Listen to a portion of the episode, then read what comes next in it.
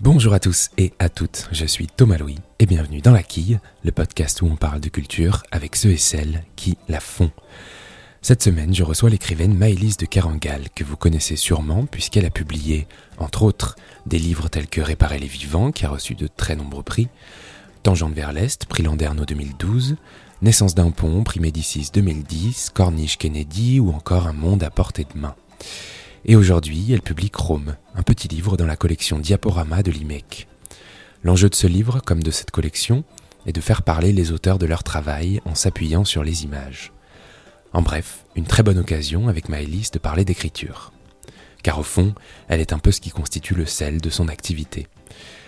Nous nous sommes donc rencontrés un après-midi de janvier, nous avons parlé ensemble du lieu comme moteur narratif de ses livres, de son travail de relecture de ses manuscrits ou encore de la ponctuation, moyen essentiel pour savoir quelle voix se cache derrière la phrase. Bonne écoute. Bonjour Maëlys de Carangal. Bonjour. Alors je le disais dans l'introduction, ce petit livre, Chrome, c'est un bon point de départ pour parler d'écriture. Pourquoi? Parce que dans cette collection Diaporama, créée par, euh, par l'IMEC, à laquelle on a, ont également participé Tanguy Viel et Thomas Claire jusque-là, l'enjeu est d'inviter les auteurs à parler de leur travail en s'appuyant sur les images de leur choix. Alors aujourd'hui c'est un podcast, on va pas précisément évoquer les images, ce serait plus compliqué. Mais en revanche, ce qu'on peut faire de manière assez libre, c'est parler d'écriture, de votre, de votre travail. Et tout d'abord, il faut partir d'un principe. Si ce livre existe, si vos livres existent, ça suppose qu'il existe un travail de la littérature. Vous êtes d'accord? Oui, oui, je suis d'accord. Ouais. Alors pour vous, la langue d'un écrivain, c'est quoi? C'est davantage le résultat d'un travail ou c'est l'outil pour le mener? Euh, bonne question. Est-ce que Euh, je, pen- je pense quand même que euh, la langue, elle est. Je, je dis- je distingue un peu ce qui serait le langage et la, et la langue. Le, le langage serait plutôt pour moi l'outil. Euh, et la langue, euh, le, le- le- le véhicule, c'est-à-dire le, le Ouais. vrai- le résultat. L'idée étant que euh, l'objet, peut-être, enfin, l'idéal de, de tout écrivain, c'est de, au, au sein du langage, de se forger sa propre langue. Vous voyez Ouais. ça, ça, ça, ça pourrait être, ça pourrait être un- une forme d'idéal, à arriver à stabiliser sa propre langue comme une espèce de voix qui soit la sienne.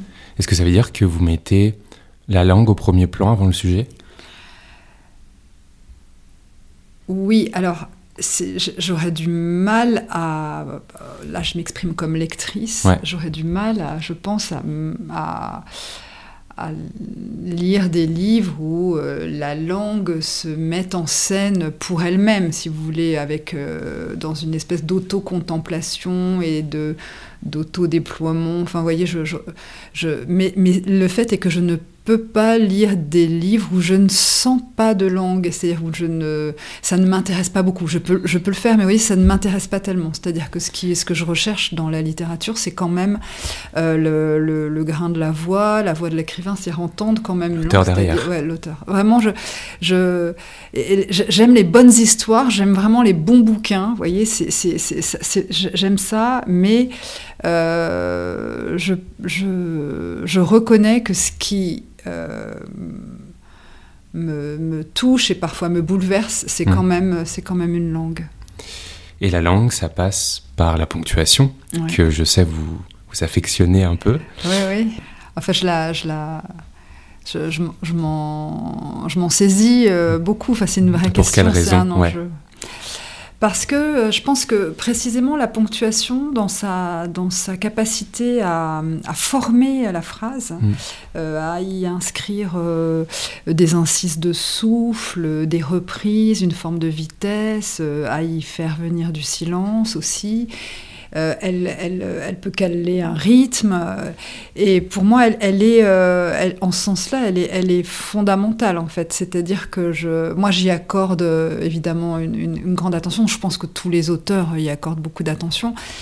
Euh, après, il y avait une, un auteur, euh, une, une- une femme qui s'appelle Isabelle Sersa, qui, qui est, qui est euh, chercheur et une, une universitaire, qui avait Mhm. écrit euh, un, essai sur la ponctuation, et elle disait justement que la, ponctuation, c'était le, corps de l'écrivain dans la phrase. Hein. C'est-à-dire c'est l'empreinte, une espèce d'empreinte physique, c'est-à-dire c'est là où lui euh, on peut le, le, sentir, le, sentir l'entendre s'incarner dans, les moments où justement euh, euh, il pourrait plus continuer, donc il y aurait cette, espèce de, nécessité de faire une pause, ou au contraire ça accélère, et c'est presque vraiment l'empreinte du corps, donc il y a quelque chose aussi de très charnel, de très incarné, et, pour cette raison, je, trouve qu'elle est, elle est très importante. Ouais, au-delà de, de stabiliser un propos. Oui, oui, bien sûr.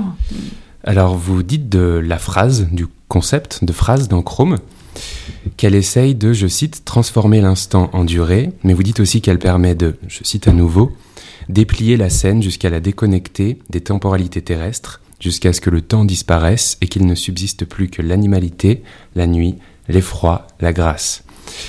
Ça pourrait être un bon résumé de ce que, de ce que représente la phrase dans votre travail d'écrivaine, mm. et, pas de, et pas que de styliste, non? Oui, c'est-à-dire que la phrase, c'est quand même d'abord une unité de temps. Hmm. Euh, pour, euh, pour moi, alors pour, pour, d'autres auteurs aussi, bien sûr, mais, mais, mais je, l'envisage, moi, comme, comme une unité de temps. Et, euh, et donc, elle a, aussi cette plasticité, c'est-à-dire elle a la, possibilité d'être extrêmement étirée, allongée, mais vraiment euh, un étirement qui soit presque euh, impensable. Enfin, vous voyez, ces phrases qui se rallongent. On pense aussi, par exemple, à, Claude Simon, bien sûr, peut-être euh, à, la phrase de, de Laurent Mauvigné aujourd'hui, par exemple, qui est aussi une phrase avec des voilà, avec des qui tourne beaucoup, comme on a beaucoup qui, dit, qui est très longue, etc., qui se qui se qui se relance. Vous l'avez fait vous ça? Vous l'avez fait, vous, ça, dans je ne sais plus quel livre Oui, oui, j'ai quand même ça euh, également, c'est-à-dire l'idée d'une phrase qui se relance qui, et qui s'étire.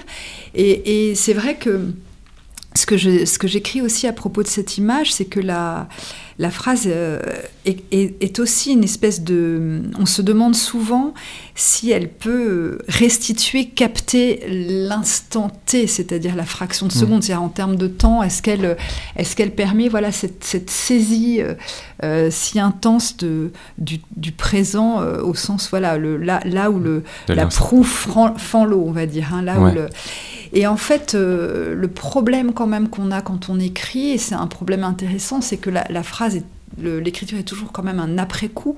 Même quand, on, même quand on revient ou qu'on veut restituer euh, une scène, un, un, instant, et quelque chose même qui serait possiblement sans fiction. Hein, vous voyez, euh, je veux décrire quelque chose que j'ai vu. Euh, donc il y a toujours quelque chose qui, qui nous échappe, en fait, parce qu'elle est de l'ordre de l'après-coup. Donc c'est à la fois une espèce de grande de grande saisie euh, temporelle et qui se déconnecte très vite des horloges, au sens où euh, une phrase, elle peut parcourir plusieurs années d'une certaine manière. Hein, on peut, et, et, puis quand on l'écrit, euh, on, oublie aussi le, temps, vous voyez, le, temps où on le temps du, de la, de le temps d'écriture passe sans qu'on y pense. Vous voyez, c'est la, phrase qui, qui donne sa propre temporalité. C'est intéressant ça. Il y a une notion de prouesse alors, euh, c'est un peu compliqué, c'est-à-dire que euh, euh, moi, je me, méfie de cette notion de prouesse, un petit peu pour les raisons que j'ai dites tout à l'heure. Pour autant, je, il ne s'agit pas de faire reluire sa longue phrase très stable et qui, qui n'en finirait pas, etc. Mmh. Mais il y, y, a, parfois des, des des moments d'acrobatie. Hein, euh, euh, c'est-à-dire qu'on se lance euh, dans une phrase qui peut être interminable, qui appelle plusieurs éléments. Ces éléments rentrent en, se connectent entre eux. Il y a une espèce de ramification, qui, une espèce de comme ça de bourgeonnement de la phrase. Et, c'est vrai que la tenir jusqu'au bout peut, peut représenter, enfin, en tout cas, on peut avoir envie de la tenir jusqu'au bout comme de d'accomplir quelque chose de, qui, serait, qui, pourrait être comparable à une forme de prouesse. Mais je, je, j'aime pas trop, si vous voulez, le, le, côté démonstratif. Euh, évidemment, ça n'est pas très intéressant. Euh, il faut se méfier de ça. Hmm. Vous retravaillez beaucoup? Alors, je, je retravaille euh, pas tant que ça, parce que moi, j'écris en une fois, c'est-à-dire je j'écris pas deux fois. D'abord parce que je trouve ça très difficile quand même. Enfin, vous voyez, assez, assez long. L'idée de le faire deux fois, non. En revanche, j'écris assez lentement et il y a aussi autre chose qui est assez, enfin en tout cas pour moi assez distinctif, c'est que je ne peux euh, augmenter le texte, c'est-à-dire poursuivre le mhm. texte, que si la, ce qui le précède est totalement stabilisé. C'est-à-dire, je ne peux pas laisser des choses traîner. Euh, vous voyez, je, je, je, pense aux fichiers sur l'ordinateur. Vous voyez ce qui serait au-dessus euh, de la part euh, en amont, si vous voulez, de, de la part amont du fichier où, où, s'inscrit la phrase doit être totalement stable. Pas fini, stable. Oui, c'est-à-dire, oui, stable, c'est-à-dire, il peut pas y avoir un gros problème et je ne peux pas me dire, bon, ça, je règle ça plus tard. C'est-à-dire, je, m'y accroche et vraiment, ça peut parfois, quand ça bloque, et eh ben, ça, ça peut me prendre une journée pour trois, pour trois lignes, mais je ne je, je peux pas continuer si c'est pas stabilisé. Alors après, je retravaille euh, les textes. Souvent, euh, je, je, les recreuse et j'y fais euh, surgir d'autres choses. Vous voyez, je, les, je, les, je, reviens dedans mmh. et je redéploie un petit chose. Je réouvre. Vous voyez, c'est comme des espèces de petites alvéoles et puis je, je, je, vais les forer et puis hop, je, je recrée une image ou une scène à l'intérieur. Mais je, je les retravaille plutôt comme ça. À partir de quand vous commencez à, croire au livre que vous écrivez Ouais, ça c'est ça c'est une question assez émouvante parce que euh, j'aime bien que vous employiez le terme de croire, même si c'est un verbe qui, qui, est, qui, est quand même assez difficile. C'est-à-dire, mm. euh, de, fait, j'ai le sentiment que ça demande quand même de la croyance, toute cette histoire. C'est-à-dire qu'effectivement, je, trouve ça assez intéressant que vous le disiez comme ça, c'est-à-dire qu'il faut y croire. Alors qu'est-ce que ça veut dire y croire?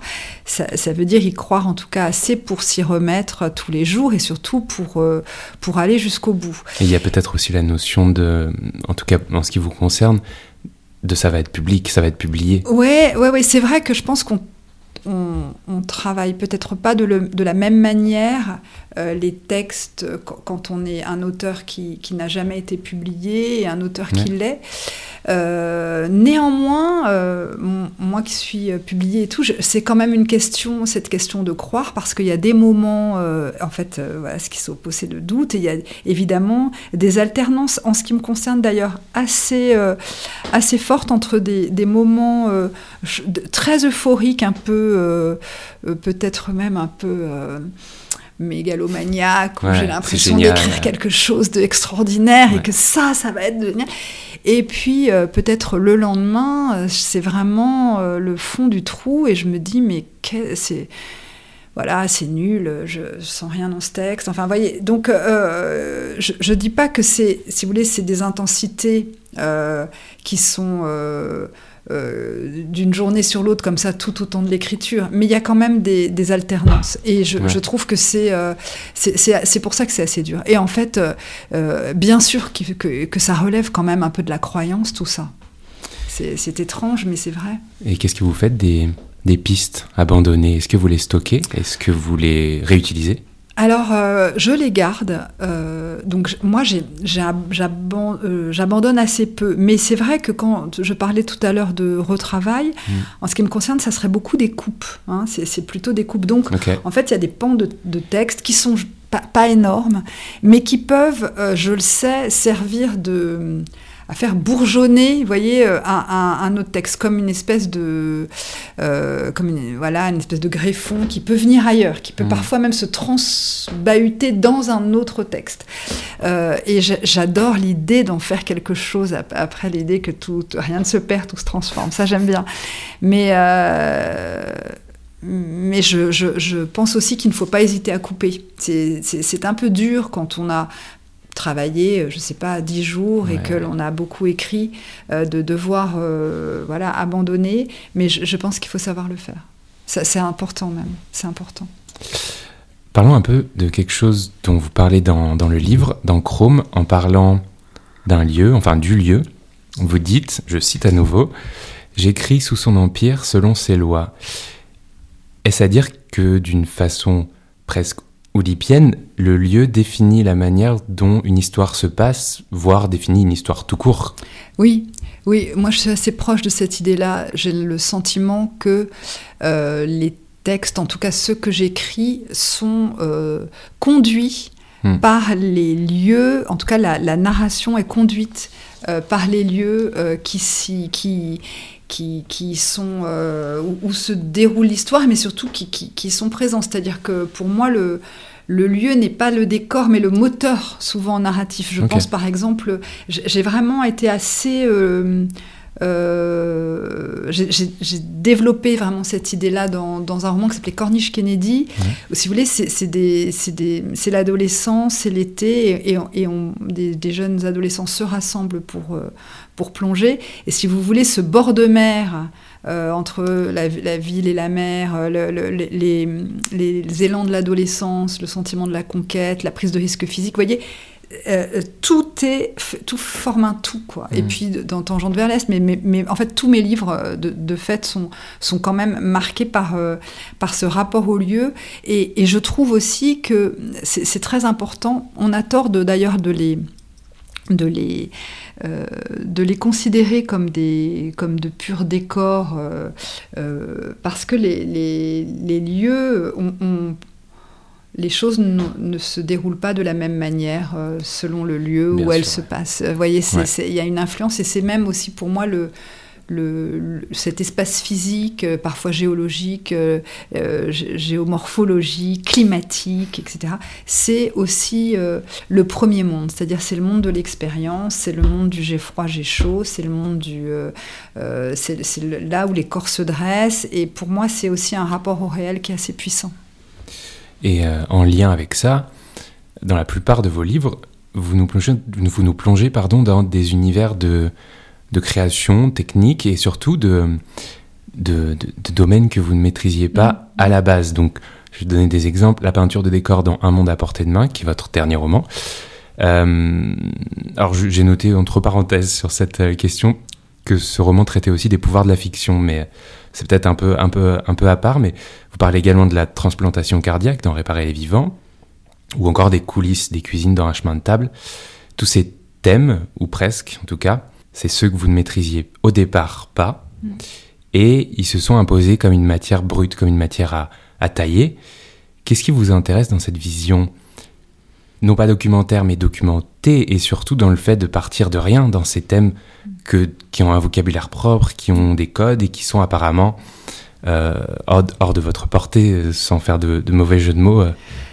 Non, mais vous avez raison, c'est totalement hors de ma portée. au moment où je, au moment où je m'y engage. Et en fait, alors j'avais pas forcément une vision très très claire de ce geste, hein, de toujours aller me placer en étrangère. C'est-à-dire parce que par ailleurs, il y a des choses où je pourrais avoir une petite euh, euh, compétence liée à des études, par hmm. exemple, ou à un milieu, euh, voyez, où j'aurais été proche de gens qui auraient accompli un certain type de métier, etc. Encore que j'ai un frère chirurgien, ça je, je l'ai dit aussi. Mais si vous voulez, il y a l'idée d'être que là, c'est la littérature qui va me donner accès à ces mondes.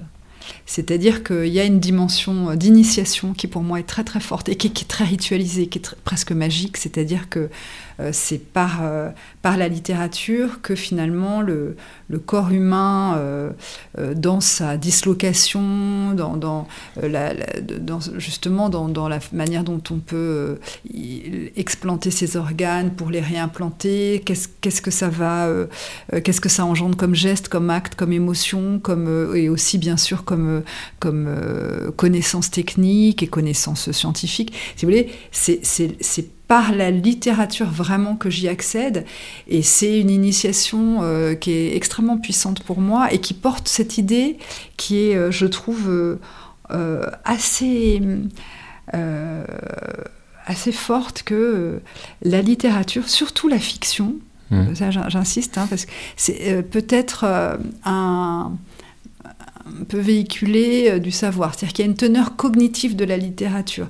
Et, et je, je, je, suis assez, suis assez attachée à cette idée. Je vois bien que moi-même, quand j'étais adolescente, je pense que j'ai lu, j'ai beaucoup lu pour connaître le monde et des, et des, mondes et des, des, sphères du monde et de, de, la société, des zones à laquelle ma vie euh, très euh, ordinaire de jeune collégienne ne me donnait pas accès. Voyez et, et c'est vrai qu'il y a cette dimension initiative qui est extrême, initiatique qui est extrêmement magique pour moi.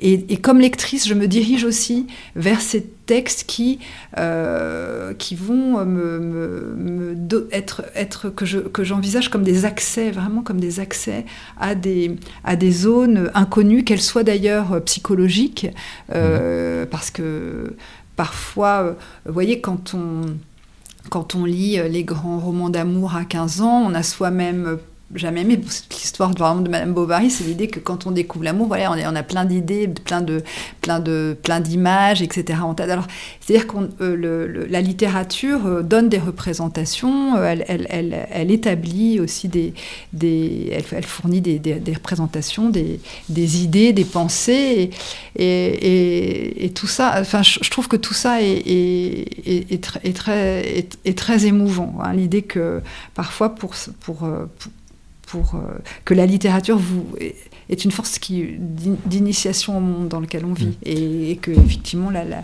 la, le monde technique aussi. Mais justement cette histoire d'initiation, c'est euh, toujours pour revenir au lieu, ça vous conduit physiquement aussi vous dans des lieux. Ouais.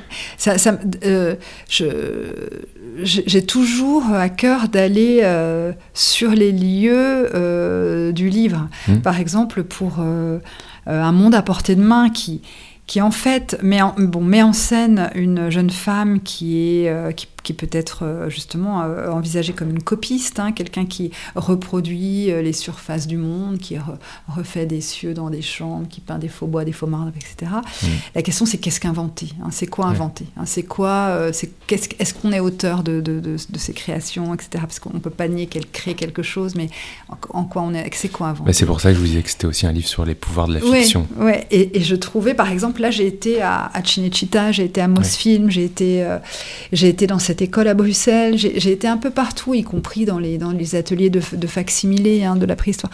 C'est-à-dire que j'ai beaucoup... Euh, J'aime aller sur les lieux aussi parce que... Euh, euh, j'ai omis de le, de le, dire tout à l'heure, mais les lieux, euh, c'est aussi des chambres d'écho où l'on entend des choses et où l'on entend des voix, et notamment les voix de ceux qui sont à l'intérieur, enfin des formes de des gens qui peuvent être presque des fixeurs, ceux qui vont mmh. vous, vous conduire à l'intérieur, et qui sont euh, souvent les voix des professionnels ou des voix des, lieux qui, des gens qui traversent, qui habitent ces endroits, qui travaillent ou qui sont reliés à, à ces lieux. Et en fait, ce que ça va me donner, c'est souvent euh, tout d'un coup un grand euh, élargissement de, mon lexique. Enfin, vous voyez, c'est-à-dire que je moissonne beaucoup de mots, d'expressions quand, je, quand je me rends sur place, hein, à parler avec... Évidemment, c'est tout un, vocabulaire qui, qui, qui, qui, vient à moi. Vous voyez, si on tend bien l'oreille, on ramasse pas mal de choses. Ouais, ouais. Est-ce que vous pensez vraiment, comme vous le dites dans, dans Chrome, dans le livre, que tout a été écrit, que tous les territoires ont été arpentés?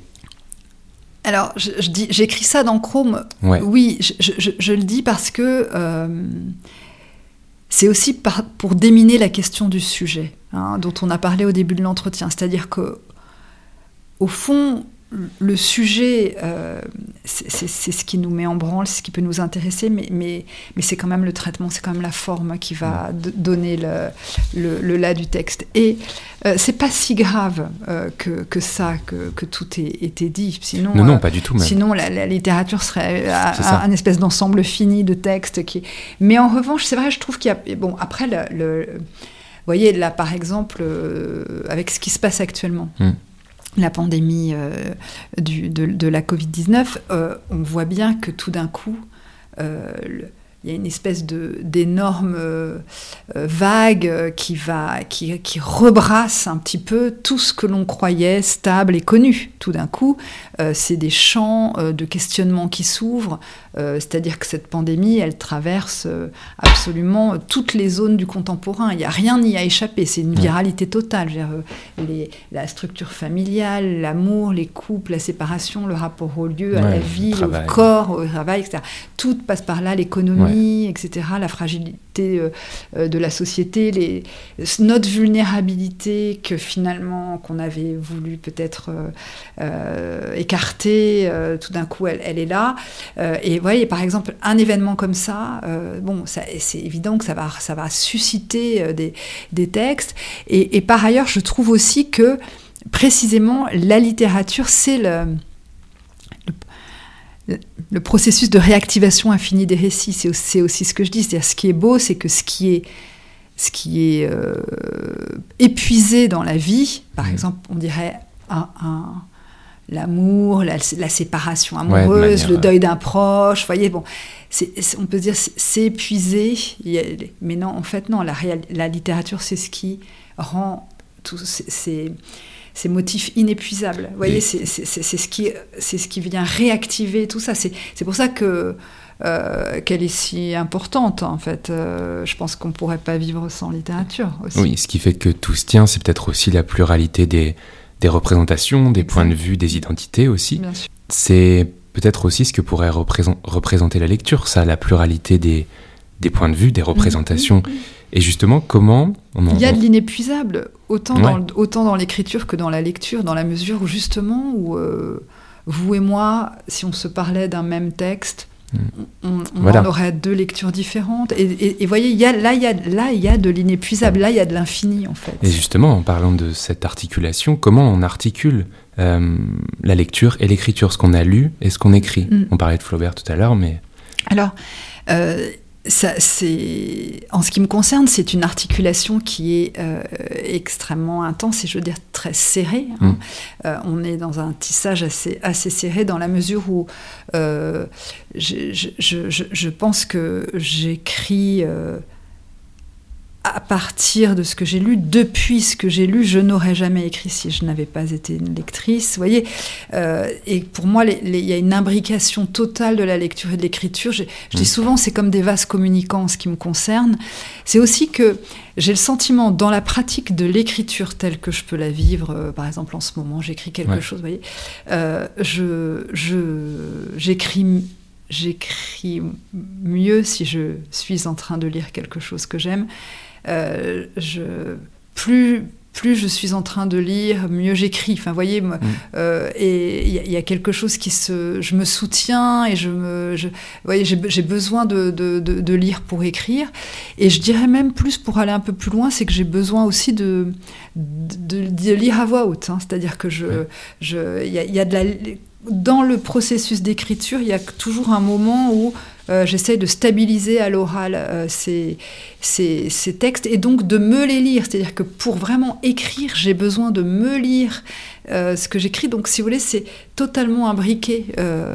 c'est très important. Et puis, on pourrait parler de l'influence. Vous voyez, par exemple, il y a des auteurs je, vois bien euh, que les lisants, euh, je, peux converger vers eux, voyez, où euh, c'est des, des, secousses très très importantes, la lecture de Sebald, la lecture, je pense que quand j'ai lu Claude Simon, je vois bien que même ma propre phrase, elle s'est allongée, voyez, des choses comme ça. C'est-à-dire que on est poreux, on est à l'écoute, on est, on porte, on se modifie, on se transforme dans la lecture autant qu'on se transforme dans l'écriture. Après, on a sa langue et il y a quelque chose d'irréductible comme le grain de la voix, dit Barthes, hein, qui, fait, qui est l'identité, si on peut dire ce mot, euh, d'un écrivain.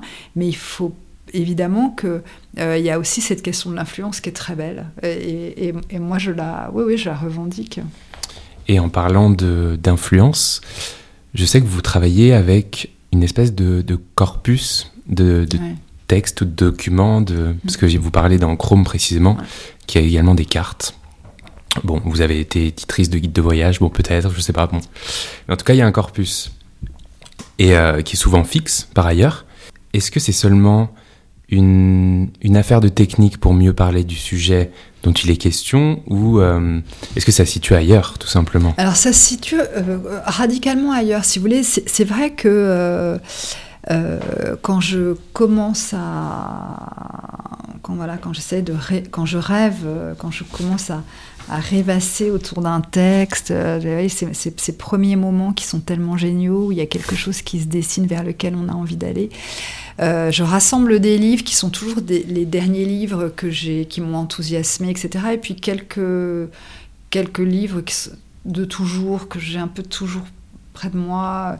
Et je dois dire que euh, ce ne sont pas du tout des livres qui, qui euh, documente ce, qui m'intéresse. Vous voyez, par exemple, pour... Euh, alors, je ne dis pas non plus qu'ils sont complètement étanches, mais par exemple, pour euh, parler de, de la naissance d'un pont, je me souviens que j'avais réuni des textes qui étaient aussi bien euh, des romans euh, plutôt américains qui n'avaient rien à voir avec les ponts, que de la poésie, vous voyez, que des, justement que des cartes. Et qu'est-ce qu'on y trouve là-dedans? En fait, on essaye d'établir euh, une forme de résonance entre d'ailleurs ces documents, qui sont souvent des, des, des, livres, des traces, des objets que l'on a aimés, qui vous ont déjà fait penser. Mmh. Euh, il y a aussi l'idée d'être protégé par un groupe de textes, voyez, comme une bande que l'on mmh. fait venir pour, euh, pour aller braquer un truc. Hein, voyez, on s'entoure on Euh, et, en fait, pour moi, c'est le moment où tous ces textes commencent à se lier entre eux que le livre se déclenche, en fait. et, c'est-à-dire euh, que cette poésie, elle va résonner avec cette carte et puis avec ce manuel sur euh, les pigments et sur les couleurs, par exemple. Mmh. Vous voyez, j'ai pas mal lu sur les couleurs et notamment les vieux noms de couleurs ou alors sur la minéralogie et les, et les, marbres pour...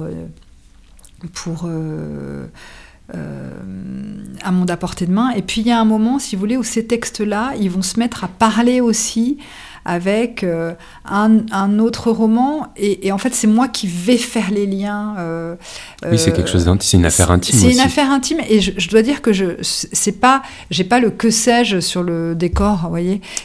c'est pas du tout ça. C'est un espèce de tissage qui, qui est en fait, qui est exactement, alors là, euh, j'essaye hein, de le faire comme ça, euh, mais, mais voyez, il y a la manière dont Baudelaire parle du travail d'imagination. Et en fait, moi, je, réunis ces livres pour pouvoir imaginer. C'est-à-dire que la manière dont euh, Baudelaire ou, par exemple, je sais pas, d'autres auteurs, peut-être Walter Benjamin définissent, ça, avance vers cette question de l'imagination. C'est jamais l'imagination, c'est pas jamais ma petite histoire originale que personne n'a entendu. L'imagination, c'est beaucoup plus la, la manière dont on rapproche les choses entre elles. C'est cette idée, se penser, c'est toujours penser à autre chose. Qu'est-ce qui vient quand je dis ce mot, quelle image, et comment cette image se connecte à telle phrase, à tel poète, à tel souvenir? Et voyez, c'est une façon de, de, de faire que c'est les rapports extrêmement secrets, énigmatiques, mais souvent très intimes et, qui tiennent à la mémoire, hein, qui sont tissés entre des, qui, euh, se, tissent entre divers éléments. Vous voyez comment on les rapproche. Et dans ce travail de rapprochement, le livre va s'imaginer. Et, et, ça, c'est quelque chose qui n'était pas tellement clair pour moi. Euh, jusqu'à euh, un monde à portée de main. Et, ah quand j'ai écrit un monde à portée de main, je le faisais de manière un peu probablement un, peu pas très consciemment mais c'est vrai que là maintenant je vois bien que ce qui me ce qui me touche c'est de me dire mais bon sang mais ça mais c'est euh, cette pierre là mais elle est elle est elle, cette couleur là mais c'est peut-être en fait cette couleur que j'ai vue aussi dans ce texte là qui me parlait de ça quand moi je pense à, ça me fait me souvenir de ça c'est l'idée que tout d'un coup le évidemment la mémoire s'enclenche et, elle voilà elle vient catalyser elle vient activer euh, des objets différents et les connecter entre eux. Euh, et c'est ça imaginer c'est ça qui est beau. Et au bout de tout ça, il y a le lecteur, la lectrice, quelle place vous leur accordez, notamment au moment de la création? Euh,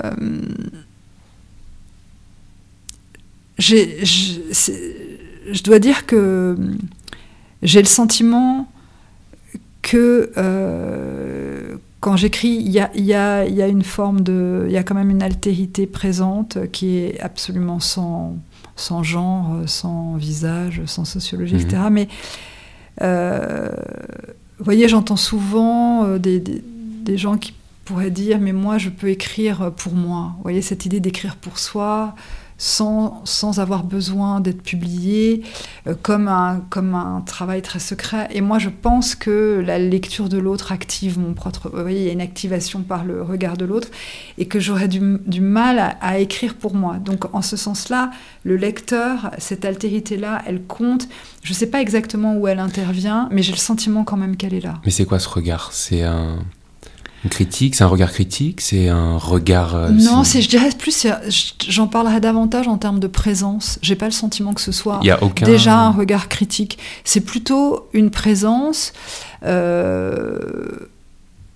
Alors, quand, évidemment, quand je la lis, à... quand je lis ces textes à voix haute pour au moment de mmh. les stabiliser, ce qui peut être un peu étrange, c'est que pour le coup, euh, j'entends ma voix, je, je, suis comme la première lectrice, c'est-à-dire qu'il y a une espèce de euh, voilà, c'est vraiment cette histoire de jeu est un autre, c'est-à-dire que je, je m'entends lire des textes et puis et vous l'avez même fait, recevoir. Vous l'avez même fait pour les pour des livres audio de ouais, réparer les vivants ouais, et un monde à portée et de main. un monde à portée de main. Et je dois dire que euh, c'est assez troublant. Euh, si vous voulez, il n'y a pas, j'essaie de m'affranchir du regard du lecteur comme étant un regard, euh, comme étant une instance à laquelle il faudrait plaire, euh, qu'il faudrait séduire, euh, qu'il faut intéresser. Vous voyez, euh, le dernier, par exemple, si on prend Un monde à portée de main, on mm. témoigne. C'est un livre très intime en fait, hein, sur voilà, une espèce de, de, de roman d'une jeune femme qui, qui, essaye comme ça de, de s'immerger dans les formes dans, la peinture et aussi dans les formes de la nature euh, pour, euh, pour créer, pour se raconter des histoires et peut-être euh, revenir aux, sources des, premiers gestes. Et c'est, si vous voulez, je, je, il pouvait y avoir une forme d'austérité, vous voyez. Mais en, tout cas, si vous voulez, c'est, pas, je cherchais, il n'y a pas l'idée de de vouloir séduire, de vouloir plaire le au, au lecteur, de vouloir l'intéresser. Je trouve que s'intéresser soi, c'est déjà important et ça n'est pas toujours le cas. Il y a beaucoup d'auteurs euh, qui s'intéressent pas tellement à leur sujet et c'est un problème. Vous voyez, qui sont, qui sont à côté, c'est-à-dire ce qui ils mettent en place quelque chose parfois d'assez important, mais en fait ce qui les intéresse c'est un, un, petit truc là-dedans euh, et il y a de la négligence. Et en fait euh, le premier truc, je pense que c'est de s'intéresser, euh, de, de, de s'intéresser à, à, ce qu'on écrit, mmh. en, en, ce sens-là, voilà. À quoi est-ce qu'on mesure le succès d'un livre à, à, cet éclatement de, de, bah, de cette parole sur la scène publique? Euh, Le succès d'un livre, on le mesure euh, au retour qu'on en a. Hein, pas, c'est pas une histoire de. Enfin, pas que une histoire de chiffres? Oui, mais en fait, les chiffres, euh, on n'a pas le net. Enfin, on, on, les a pas avant un certain temps. Je connais pas vraiment d'auteurs, si vous voulez, qui interrogent leur éditeur tous les jours en disant j'en ai vendu combien. combien ouais. C'est pas, c'est pas ça, je pense que ce.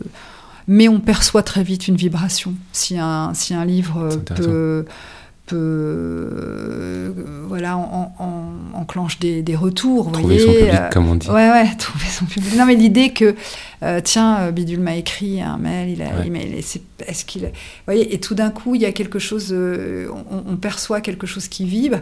Il y a la presse aussi quand même qui est alors c'est pas tout parce que c'est pas la presse enfin j'ai pas une idée très précise pour savoir si la la presse fait lire des, les livres, mais en tout cas, c'est en tout cas c'est des retours importants, la, la critique littéraire. Euh, et puis, je dois dire quand même que euh, moi j'ai écrit un livre qui a été ce qu'on appelle un succès euh, populaire au sens en termes ouais. de en termes de vente, euh, c'était des, des, ventes importantes. Un public euh, très large, c'est-à-dire euh, le spectre du lectorat, il allait de, je sais pas, de, de, de, de, la personne qui lisait pas ou qui lisait très ouais. peu, à euh, un philosophe extrêmement pointu sur la question du corps et, ou d'un poète très tendu sur la question de la langue et qui avait pu aimer ce texte. C'est assez rare au final. Hein. C'était comme un film d'auteur qui fait beaucoup d'entrées et c'était vraiment important. Et par exemple, là j'ai vu que c'était important l'accueil du livre et les retours assez massifs, c'était la capacité que ce texte a eu à se transformé en film. Il y a eu deux adaptations au théâtre. Il y en a une mm. qui se prépare euh, peut-être aux États-Unis. C'est réparer les vivants, en fait. Oui, oui, oui Parce que on l'a pas dit. Ouais, et, et, et, ça devient un livre audio. Et puis ça inspire d'autres auteurs. ça, pardon, ça inspire d'autres artistes.